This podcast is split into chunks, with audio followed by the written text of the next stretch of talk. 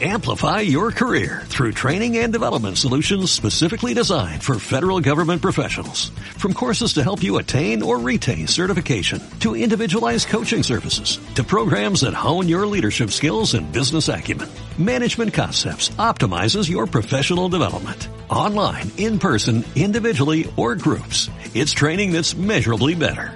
Learn more at managementconcepts.com. That's managementconcepts.com. Demos Radio. La lucha por la libertad política colectiva continúa.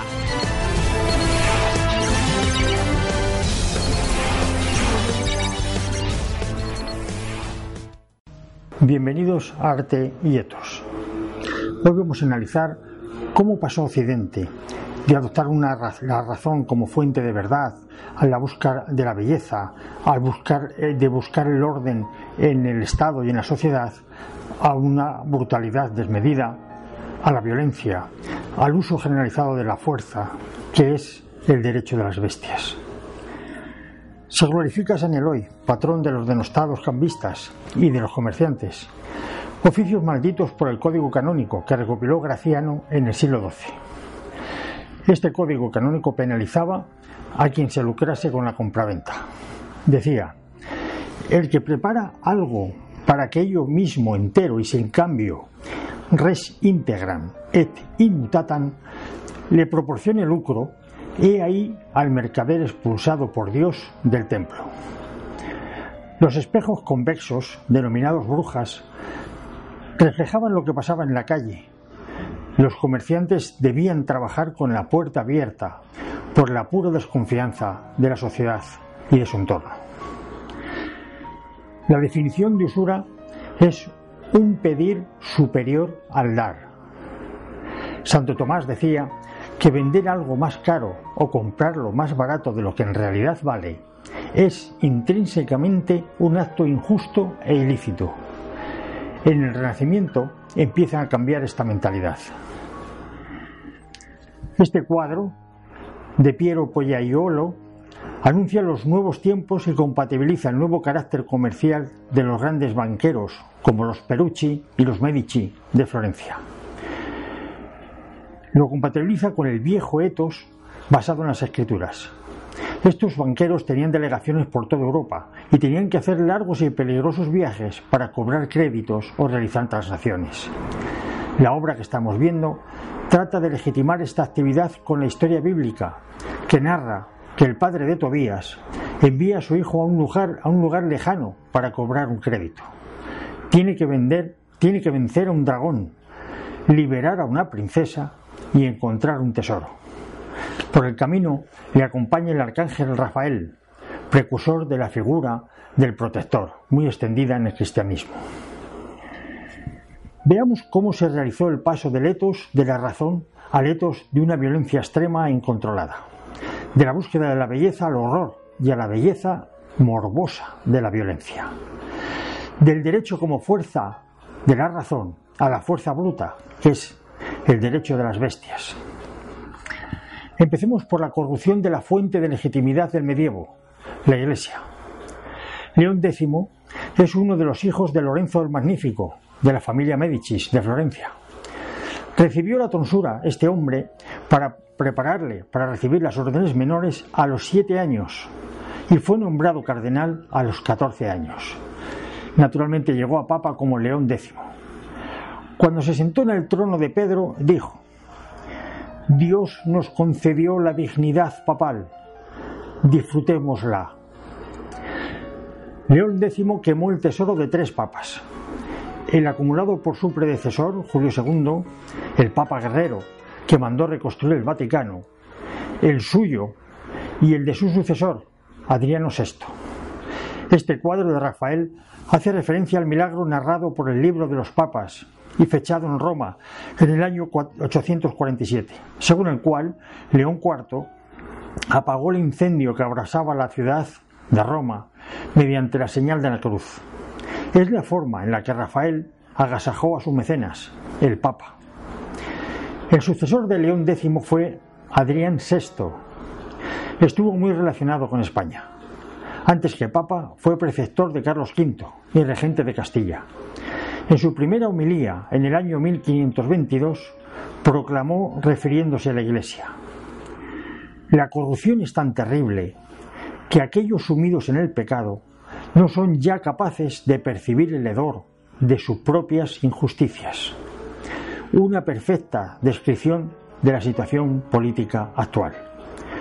Quien no siente la angustia propia de quien se asfixia cuando está sumergido en el agua es que ya está ahogado. Desgraciadamente, Adriano VI, el antiguo regente de Castilla, murió al año de ser nombrado papa. Este detalle de la obra está muy de actualidad. Hoy se preguntan, está de moda la pregunta de qué es la patria. Rafael la define con una sencillez extraordinaria en este cuadro, en esta parte del cuadro. Eneas, tras el incendio de Troya, huyó de la ciudad con su padre Anquistes, subido a sus hombros. Tomó la mano de su hijo Ascanio y a los dioses manes de la familia. Con todo ello, se trasladó desde Troya a Roma. Trasladó así la patria desde Troya a Roma. La patria es esto, la tradición, que no es otra cosa que la suma de conocimientos de nuestros ancestros, puestos a pruebas miles de veces en cada generación. Los huesos de nuestros antepasados, nuestros mayores y nuestra descendencia. Este cuadro de Bosco se adelantó tres decenios a las tesis de Lutero y ya advertía, con la sencillez y la claridad de un genio, el camino que estaba tomando una sociedad corrompida. Hay un refrán flamenco que dice que el mundo es un carro de heno y cada cual pilla lo que puede. Aquí vemos una gitana que lee la Buenaventura a una dama, mientras su hijo registra a la mujer distraída. Una monja intenta atrapar a un diablo con una cornamusa. La cornamusa es el símbolo del miembro viril. Unas monjas llenan un saco de heno junto a un monje barregón, el vino en una mano, en la otra el rosario. Alrededor del carro todo es asesinato y muerte. Puñaladas y personas a punto de ser arrolladas por las ruedas del carro. Arriba una escena idílica, un tañidor de la hoz. En el medievo los artistas no sabían expresar las emociones ni la espiritualidad con la pintura y la simbolizaban con los instrumentos musicales. El tañedor de la hoz simboliza la sensibilidad, la emoción, el misticismo. Se me oculta se ve una pareja besándose y alguien que los observa. Un demonio perturba la música, la sensibilidad, con su trompeta nasal. Un ángel mira a Cristo que contempla la escena desolado. Los ángeles caídos, con formas grotescas, aparecen en el panel izquierdo. Es una alusión al libro de noche son las mismas criaturas que conducen el carro de heno. El Papa y el Rey cabalgan tranquilamente tras el carro, como si el heno fuera suyo. Toda propiedad en la Edad Media terminaba siendo enajenada al guerrero a cambio de protección o donada a la Iglesia tras la muerte para la salvación del alma. O pertenecían a quien guerreaba o pertenecían a quien rezaba. Los inmuebles o eran de Dios o eran del César. Los dispendios, la corrupción, el nepotismo y muy especialmente la construcción del Vaticano, cuyo arquitecto final fue Rafael, que sustituyó a Bramante, necesitaban unos recursos económicos disparatados. En 1502, la Iglesia, según el Parlamento estamental francés, es decir, los Estados Generales, tenía el 75% de toda la riqueza de Francia. En 1522, 20 años más tarde, la Dieta de Nuremberg calculó que la Iglesia acumulaba el 50% de toda la riqueza del país. Esta cantidad ingente de recursos no bastaba para cubrir todo el dispendio del clero y del Papa, por lo que se pusieron a la venta indulgencias que aseguraban la salvación eterna del alma en forma de bulas o certificados eclesiásticos era la forma de corrupción más extendida. El Papa nombró quastiari o, perdonadores encargados de distribuir indulgencias. Los hombres podían pecar a discreción y por unas monedas sus pecados les eran perdonados. Incluso se vendían indulgencias para los pecados futuros, los que se tenía la intención de cometer. Según la doctrina de entonces, había una inflación de gracia. Los grandes santos habían acumulado tal cantidad de gracia divina por sus buenas obras que sobraba, y la que sobraba podía venderse mediante bulas para recaudar dinero. Fue la forma de sufragar los gastos vaticanos y el dispendio y el lujo eclesiástico. Juan III, fraile dominico que viajaba por las aldeas, haciéndose denunciar con un repique de campanas en cada pueblo, portaba un cofre con herrajes para guardar el dinero, una gran cruz, y sobre la gran cruz la bandera papal. Cuando entraba en las naves de la iglesia, decía, tengo aquí los pasaportes que conducen a las almas de los hombres directamente al paraíso celestial. Y exhibía un papel con la bula que garantizaba el sufragio y la indulgencia de las almas que estaban en el purgatorio. Decía, tan pronto como una moneda resuene en el fondo del cofre, el alma saldrá volando del purgatorio al cielo. Se vendía muy barato, a precio de saldo, la salvación eterna de las almas del purgatorio. Esta forma de recaudar fondos trajo unas consecuencias gravísimas para la Iglesia y para Occidente. A lo largo de la historia se observa que todos los estados de corrupción terminan colapsando irremediablemente. En 1517, el mismo año en el que Rafael, arquitecto papal, terminaba la obra del Vaticano, un hombre achaparrado y lozano, hijo de un propietario de una mina, clavaba sus 95 tesis en Wittenberg. Lutero visitó Roma en 1510 y se escandalizó del cinismo con el que el clero se refugiaba en la liturgia, fuente de sus privilegios. Un cambio en la interpretación de la misma religión mediante el empleo de la razón va a traer consigo una convulsión violenta de todo Occidente, hasta tal punto que todos estaban convencidos de la inminencia del fin del mundo. Las tropas de Carlos V, formada por las quenetes, que son mercenarios alemanes y suizos, protestantes en su mayoría, saquearon Roma. Todo ello por no haber recibido la soldada que les debía de haber pagado Carlos V por vencer al rey francés. El saco comenzó el día 6 de mayo de 1527. Se violaron mujeres. Las monjas fueron conducidas a burdeles. Se sodomizó a sacerdotes y se masacró a civiles. Tras una semana, más de 2.000 cadáveres flotaban en el Tíber. Casi 10.000 cadáveres más estaban esperando sepultura. Otros miles yacían eviscerados en las calles por ratas y por perros. El Papa, los cardenales y los burócratas del Vaticano tuvieron que refugiarse en, Sant'Angelo. Se abrieron tumbas y se arrojaron a los perros los huesos de los santos. Se despojó a las reliquias de sus joyas, se quemaron archivos y bibliotecas, salvo los papeles que se utilizaron para que los caballos se acostaran sobre ellos. En rescate se pagaron cuatro millones de ducados. El pillaje solo terminó ocho meses después, cuando se agotó la comida, y ya no quedaba nadie por quien pedir rescate. Había aparecido la peste.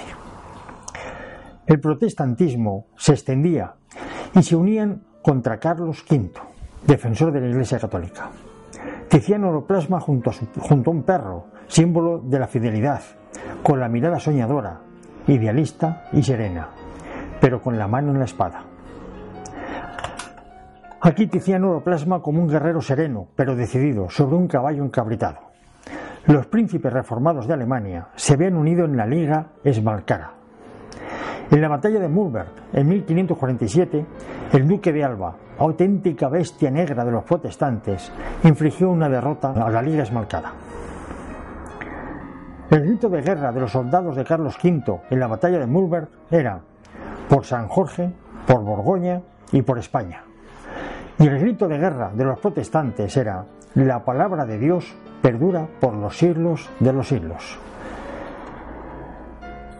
Con la toma de conciencia de la razón y la ciencia, Occidente dio un paso de gigante.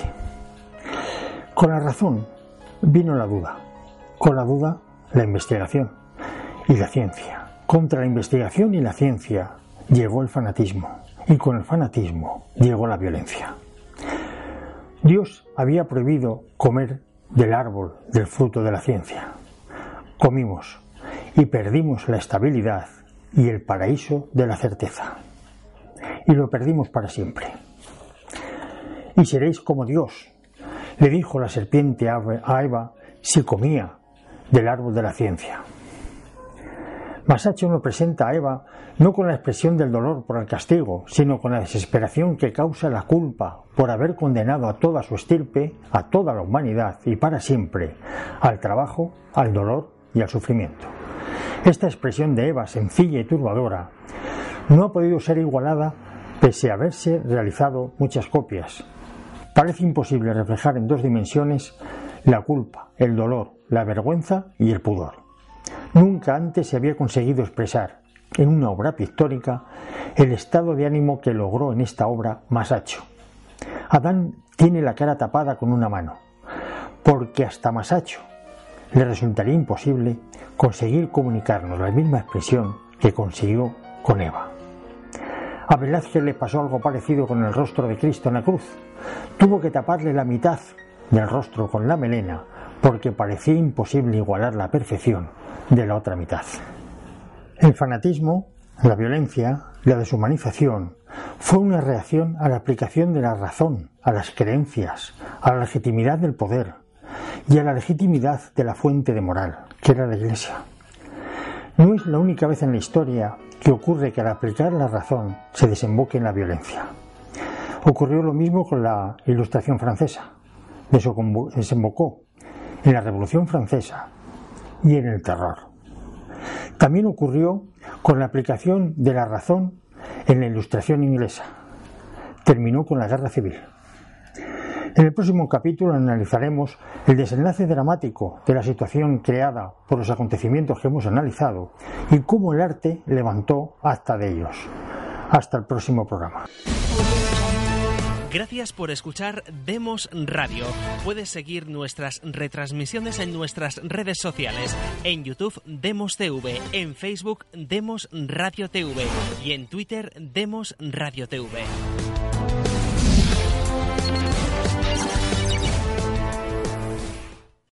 Amplify your career through training and development solutions specifically designed for federal government professionals. From courses to help you attain or retain certification, to individualized coaching services, to programs that hone your leadership skills and business acumen, Management Concepts optimizes your professional development. Online, in person, individually, or groups, it's training that's measurably better.